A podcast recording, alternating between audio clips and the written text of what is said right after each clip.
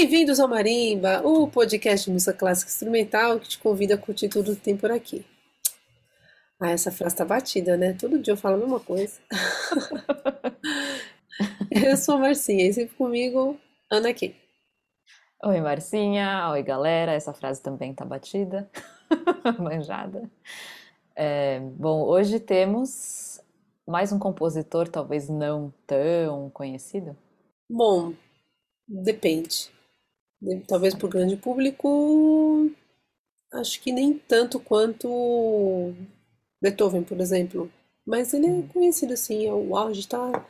O representante mais, mais aí alemão do romantismo. Então vamos de Schumann.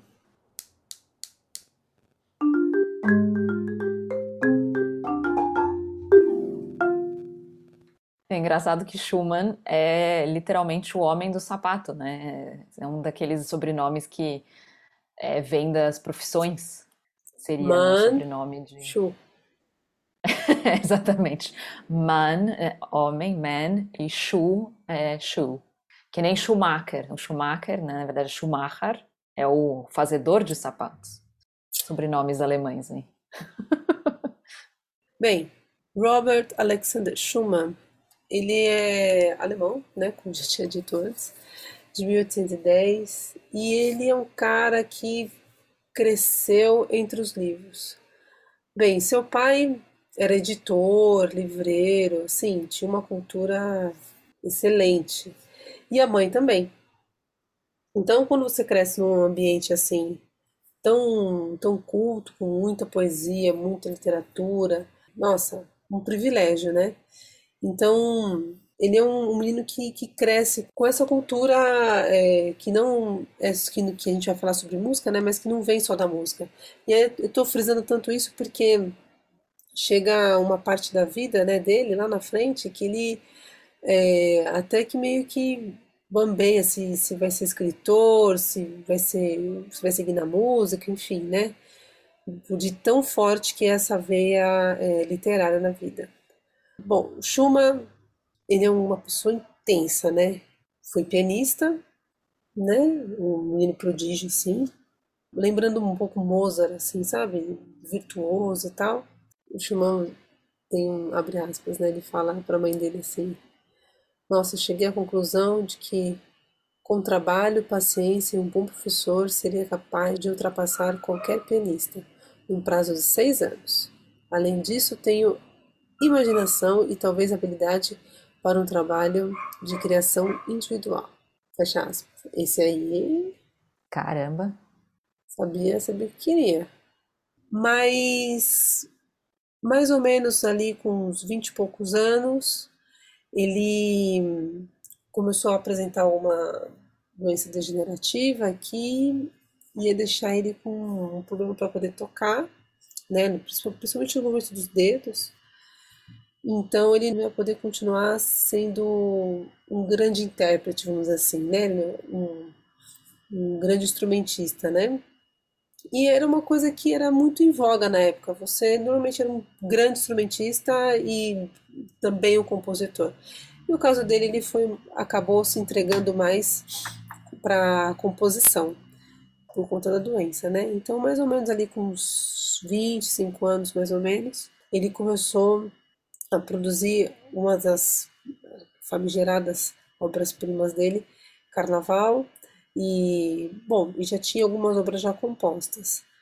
Pois é, eu estava lendo aqui sobre o Carnaval do Schumann, e é uma peça que é composta de várias sessões, né, vários trechos, digamos assim, nem acho que chamaria de movimento, porque eles falam que são sessões, 21 sessões, e, e tem, to, enfim, tem vários significados por trás dessa peça, né, se vocês forem pesquisar aí, tem várias várias interpretações de como que ele escreveu, quais notas que ele escolheu e tudo mais. E aí nessa peça você consegue ver diversas influências que vieram de outras artes, né, na vida do Schumann, principalmente da comédia dell'arte. Então, por exemplo, tem um, uma das sessões que é o Pierrot, tem uma das sessões que é o Arlequim, tem uma das sessões que é a Coquette, tem uma das sessões que é Chiarina, tem uma, uma sessão em homenagem ao Chopin, tem uma, uma sessão em homenagem ao Paganini. Ele compôs essa peça pensando nele, nos amigos dele, enfim, no círculo dele, como personagens da comédia dell'arte. E a última sessão, digamos, a última cena, né, do Carnaval do Schumann chama é, a Marcha dos Davidsbündler contra os Filisteus. Quem eram os Davidsbündler? Era literalmente, né, a Liga de Davi, uma coisa assim. Era uma sociedade musical que o próprio Schumann criou nos, nos escritos dele. É, ele, assim, a inspiração dele veio das sociedades literárias, né, das sociedades secretas e tudo mais.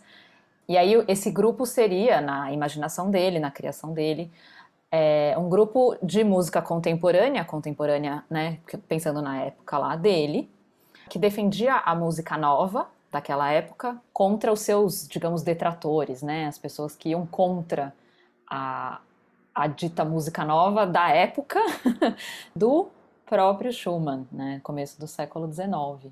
E aí ele criou vários personagens, tinham a ver com as personalidades dele e tudo mais. E o carnaval termina com essa marcha dos Davidsbündler contra os filisteus, simbolizando essa coisa de, é, na verdade, é um ode à música nova, né, à música contemporânea. E tem outras duas sessões no carnaval que levam o nome de personagens que faziam parte dessa, dessa imaginária liga de Davi, do Schumann, que são o Florestan e o Eusébius.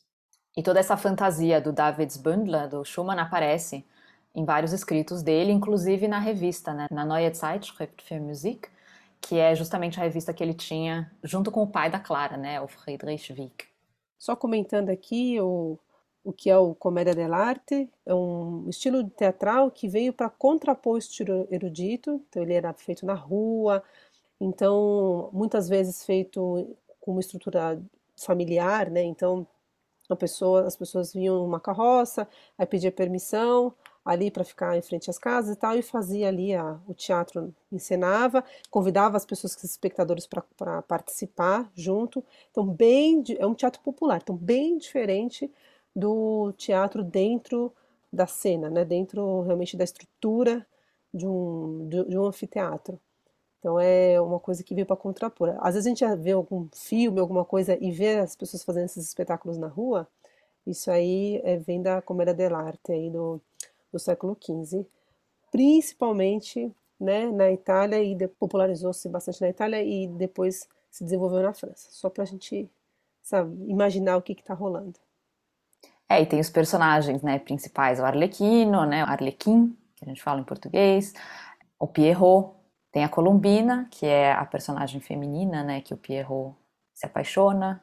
Pantalone, Pulcinella, Dottore, é, Brichella.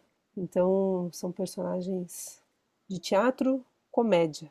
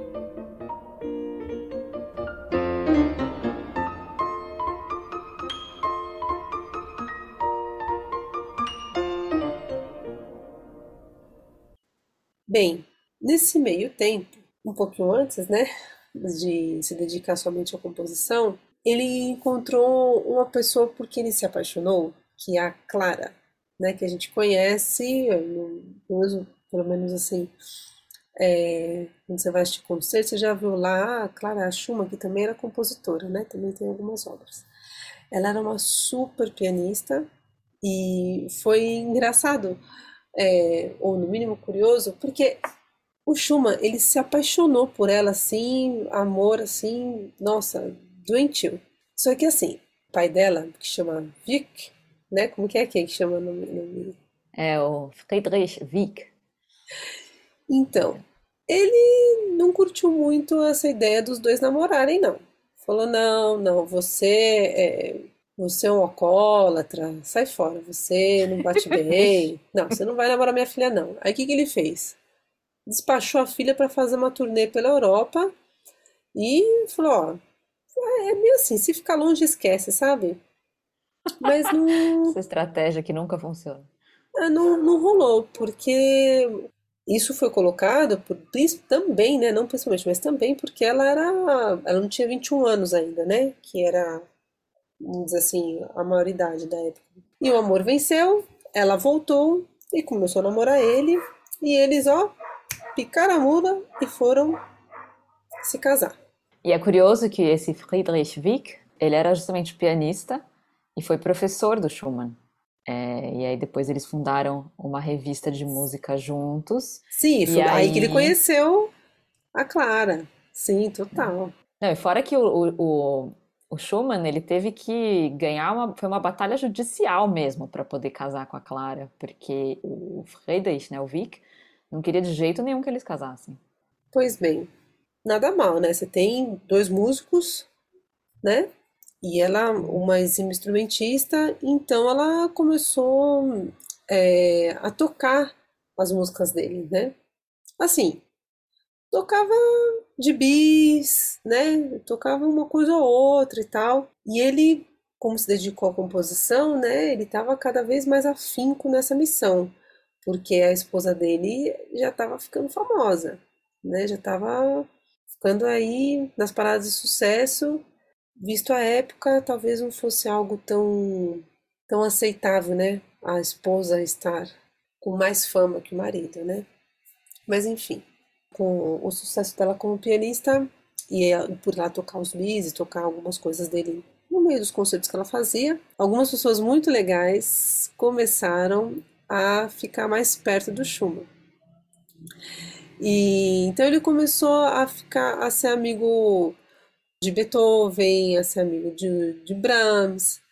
E quando eu falo ser amigo do Brahms, por exemplo, ele ficou muito, muito, muito, muito amigo dele mesmo. Lá por volta de 1843, né, Mendelssohn convidou Schumann para dar aula no Conservatório de Leipzig e não rolou. Schumann não era bom professor, não. não rolou. É, não deu certo. Pois é, a Clara, ela ficou conhecida como uma grande pianista intérprete. Vamos pensar, vamos lembrar também que nessa época. E é engraçado, né, Maricenta, que a gente está falando de compositores, a gente está fazendo esse, esse apanhado, digamos assim, dos compositores mais bambambans assim, da história da música. E, obviamente, até agora e por um bom tempo, a gente não vai ter mulheres nesse, nesse, nessa, digamos, seleção, né? Porque os tempos eram outros, as mulheres ficavam muitas vezes, digamos. Elas tinham seu papel na sociedade, né? Tinha. Exato. Elas foram, foi imposto. É que assim, hoje a gente tem essa, essa visão de que foi imposto um, uma forma de, de se viver. A mulher se vive assim, o homem se vive assim. E ponto. Hoje a gente tem essa consciência. Na época se vivia, isso era normatizado e era isso que tinha. Exato. Então você não podia fugir muito da, daquele seu papel ali na sociedade. Exato, Bom, e não já... só na música, né? Na é. literatura, enfim, todas as, na pintura, em todas as artes. Já de ela ser uma, uma grande instrumentista e intérprete já era bastante coisa, já, já não era algo comum, era bastante coisa. Ela também tem suas obras, mas ser compositor era algo para homens, né? Pouco se falava de, da criatividade e desse tipo de trabalho para as mulheres. E eu queria só falar de uma peça da Clara, porque ela compôs várias peças que são tocadas hoje em dia. Ela compôs muitos leads, a gente não falou exatamente o que é lead, né, Marcinha? A gente falou que é uma canção, mas canção é justamente voz acompanhada de piano ou de algum outro instrumento, às vezes é, alaúde, violão, enfim, mas é uma canção cantada, justamente. Não sei se fica claro para as pessoas que canção é uma coisa cantada. E aí tem uma, uma canção que ela compôs que chama Lorelai. Lorelai é uma personagem da mitologia alemã que é uma sereia. E a Lorelai ela é retratada em várias obras de várias, vários artistas, principalmente nessa época. Um deles é o Heinrich Heine, que é um escritor, poeta, etc. E aí a Clara compôs, ela é a autora de uma das versões é, musicais dessa obra, desse, desse, poema, desse canto, né, digamos assim, do Heine sobre a Lorelai. E Lorelai justamente é o nome de um rochedo que fica no Reno, próximo da, de uma cidade chamada Sankt Goarhausen, na Renânia-Palatinado, né, é, Rheinland-Pfalz. Inclusive até existe hoje em dia uma, uma escultura, e aí faz justamente homenagem a essa personagem, né, que é meio ninfa, meio sereia, que é essa figura que encanta os homens e, e assim, na versão alemã, né, como a Alemanha não tem mar, só tem mar lá em cima, lá no norte, a, a sereia encanta os homens e leva eles para o fundo do Reno. E o conto como que é? É, pois é, o conto da Lorelai é mais antigo, né, do que o Heine, do que o, o Schumann, do que a Clara, é, que é, conta a história de uma, uma jovem bela, que chama Lorelai, que ela é traída pelo seu amor, acusada de enfeitiçar os homens e, enfim, causar a morte deles. Só que ao invés de ser condenada à morte, é, um bispo né, da, da região acaba mandando ela ficar num convento, tipo, né, vai ficar presa num convento. E aí, no caminho até lá, ela acompanhada por cavaleiros, ela chega na, justamente nessa rocha e aí ela pede para subir para ver o reno. Só que aí é, ela lá de cima, aí tem teorias, né? De lá de cima ela viu, ela acha que ela, ela pensa que ela viu o amor dela, ou ela simplesmente já tinha decidido que ela ia se jogar e, e aí ela cai. Ich weiß nicht, was soll es bedeuten, dass ich so traurig bin.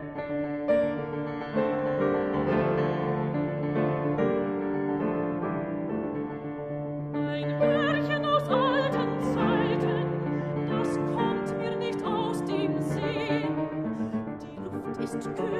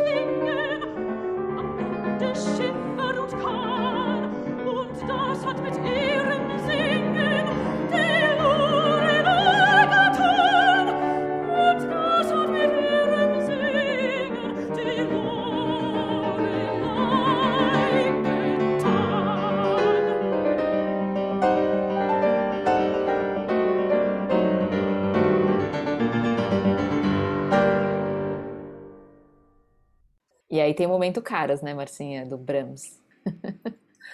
É, é porque dizem que não é oficial, mas é, mas não é. Que o. Dizem as más línguas. É, dizem que o, que o Brahms tinha um, um caso com a Clara, mas só tem um detalhe, né? O Brahms era bem mais novo que a Clara, e então ele, ele deixava a barba assim bem, bem grande, assim, né? Ele tinha, ele, se- ele se fazia com uma cara de mais velho, assim, sabe? Cabelão, despenteado, barbão, pra dar a pinta de mais velho, pra poder andar perto dela, assim, né? Senão ia ser muito, muito chofé. Chafém. Acho que a gente já Então, falou desse caos uma vez aqui no programa. Ah, pode ser.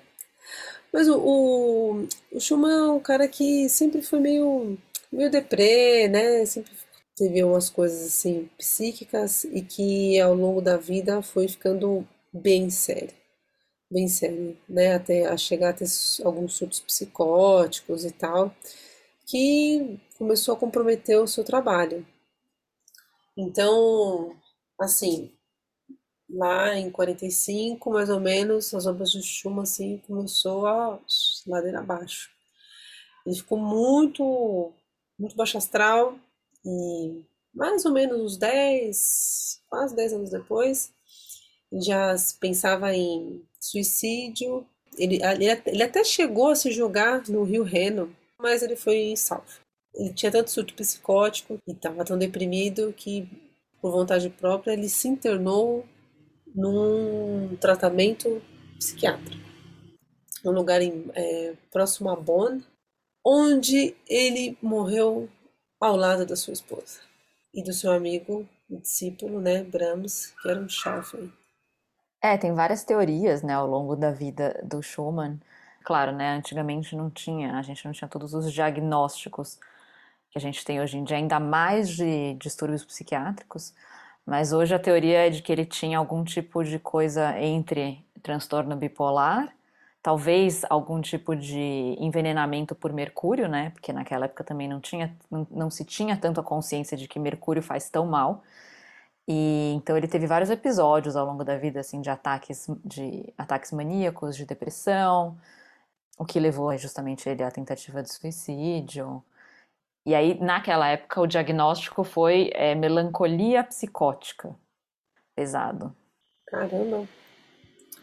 Bem, Schumann, ele teve uma produção musical assim intensa, escrevia com, já com oito anos de idade, ele já escrevia música. Ele também foi crítico musical, né? Escrevia para o jornal, né? Ele tinha essa veia é, como, como crítico também. É, ele foi diretor musical em Düsseldorf, mas não rolou. Esse também não rolou, né? Foi visto como o cara que um mau gerente, também não foi, não rolou. Bem, ele escreveu obras para piano solo, muitas, concertos também, né? Canções. Escreveu quatro sinfonias, tem aberturas, tem música de câmara, tem coral, tem música para órgão, tem ópera, uma. Assim como Beethoven escreveu apenas uma ópera. E ele foi uma pessoa que também, novamente, né, que nem o Mendelssohn, ele fez muito pelos compositores que vieram antes, né? Ele fazia campanha para tocarem as obras, por exemplo, do Mozart, do Beethoven, até do Weber. E ele também fazia campanha para tocarem as obras dos compositores contemporâneos a ele, né? Porque vamos lembrar, essa época é começo do século XIX, tem uma, um monte de compositor super famoso que está vivo nessa época, né? Tem o Beethoven, tem o Brahms, tem o Mendelssohn, tem o, o Schumann, tem o Schubert, tem o Chopin. Galera, né? Todo mundo vivo na mesma época. Isso devia ser divertido, né? Todo mundo junto. devia ser legal. Não, e é louco que, além dele ser uma pessoa extremamente intensa em todos os sentidos, é, ele tinha visões, ele tinha coisas muito. Ele, e ele tinha noção de que ele estava enlouquecendo. Então, isso justamente que levou ele a se internar por livre e espontânea vontade, né?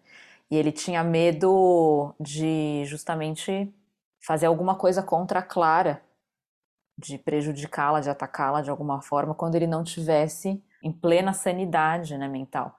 Por isso, justamente também que ele resolve se internar num sanatório. E tem a história mais dramática, né? Que enquanto ele ficou é, internado, a Clara não podia visitá-lo. O Brahms podia. E ela, ela finalmente conseguiu visitar ele dois dias antes da morte dele. Parece que ele reconheceu ela, mas não se sabe direito.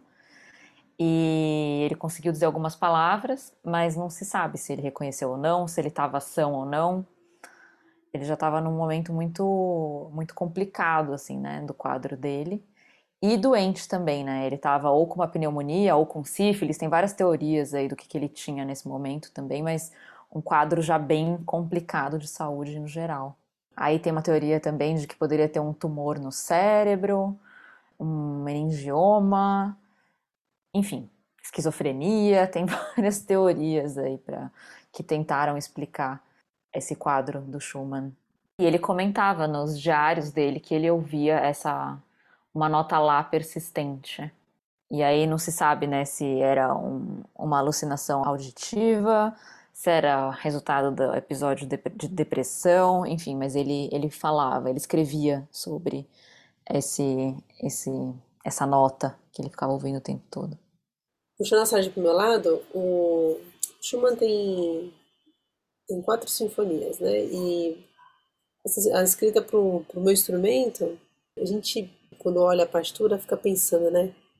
Eu acho que ele não escreveu mais notas ou não escreveu outras coisas porque um pouco mais complexas, acho que o instrumento não dava conta na época. Eu tenho muita releitura das, das, das sinfonias, né? Na, na parte de tímpano, por exemplo.